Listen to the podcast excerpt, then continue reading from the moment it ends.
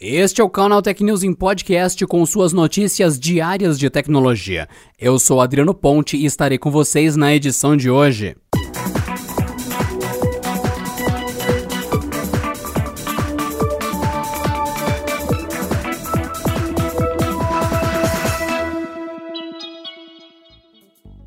Nesta quarta-feira, a Amazon anunciou a chegada ao Brasil do Prime Video Channels. Trata-se de um serviço que integra outros canais de TV e streaming à assinatura do Prime Video. O usuário poderá escolher entre Stars Play, Paramount Plus, MGM, Noggin e Look para vincular a conta, sem necessidade de trocar o login ou acumular contratos. As assinaturas serão cobradas mensalmente a partir de R$ 9,50 mensais, sem contratos de longo prazo. Os canais do Prime Video Channels poderão passar por um teste de 7 dias gratuitos e terão conteúdos disponíveis para download. A empresa ainda garante login e método de cobrança únicos, além de facilidade de encontrar todos os títulos no mesmo catálogo no aplicativo do Prime Video para TVs, dispositivos móveis iOS e Android, Amazon Fire TV, Amazon Fire TV Stick e muito mais. Quem já é assinante do Prime Video pode acessar o hub especial criado pela Amazon para exibir o catálogo de novas atrações. É lá que o usuário pode escolher quais canais quer adicionar à sua assinatura e iniciar o período de testes gratuitos de 7 dias.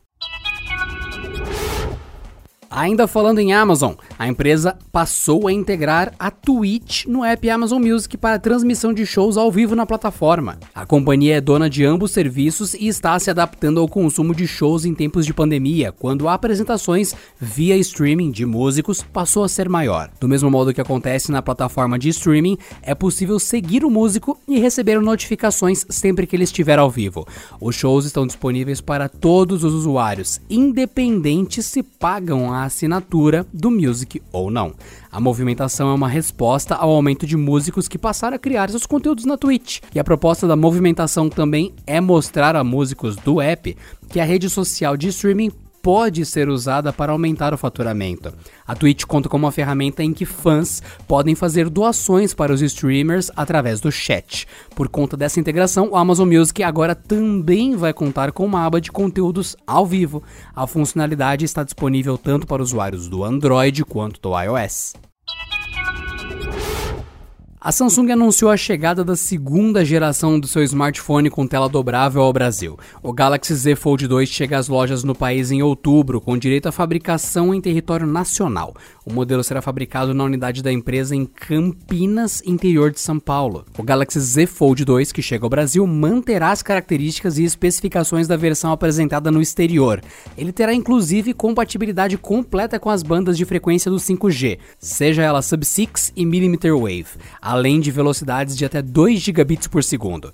A inclusão do 5G é uma aposta curiosa, já que o leilão para as frequências da nova rede só deve acontecer no ano que vem. Apesar de divulgar a produção nacional do Galaxy Z Fold 2 e o início das vendas em outubro, a Samsung não revelou o preço do celular no Brasil. Mas se usarmos os preços do Note 20 Ultra no Brasil e nos Estados Unidos em um exercício hipotético, chegamos ao valor aproximado de 12.300 reais. Isso é só uma especulação.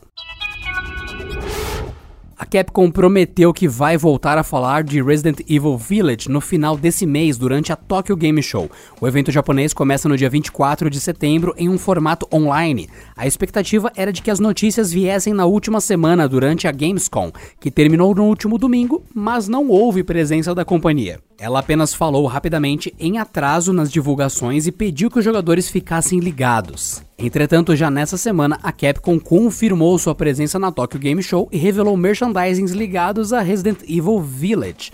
Isso acabou indicando uma forte participação do jogo no evento, que agora é confirmada oficialmente. E dessa vez uma data específica foi dada: 27 de setembro.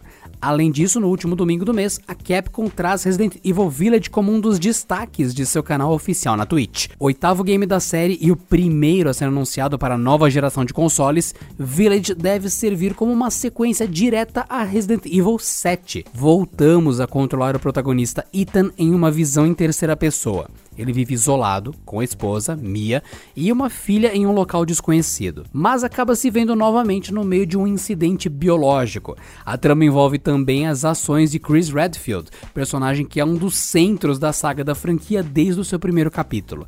E Resident Evil Village não tem data precisa de lançamento, mas a ideia da Capcom é lançá-lo em 2021. Além do Xbox Series X e PlayStation 5, o game também deve chegar aos PCs.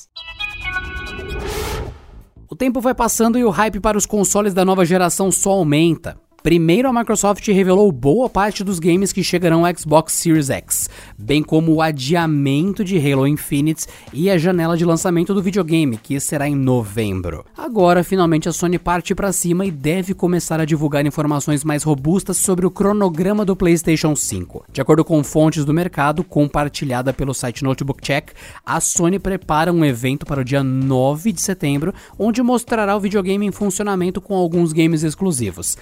Nessa ação será possível ainda conhecer a interface gráfica do usuário, a data de lançamento e os preços das versões já anunciadas do PlayStation 5. Além disso, muitos jogos seriam mostrados no evento, títulos como Spider-Man, Miles Morales, Ratchet Clank, Gran Turismo 7, Demon Souls, Godfall, Returnal e Horizon Forbidden West.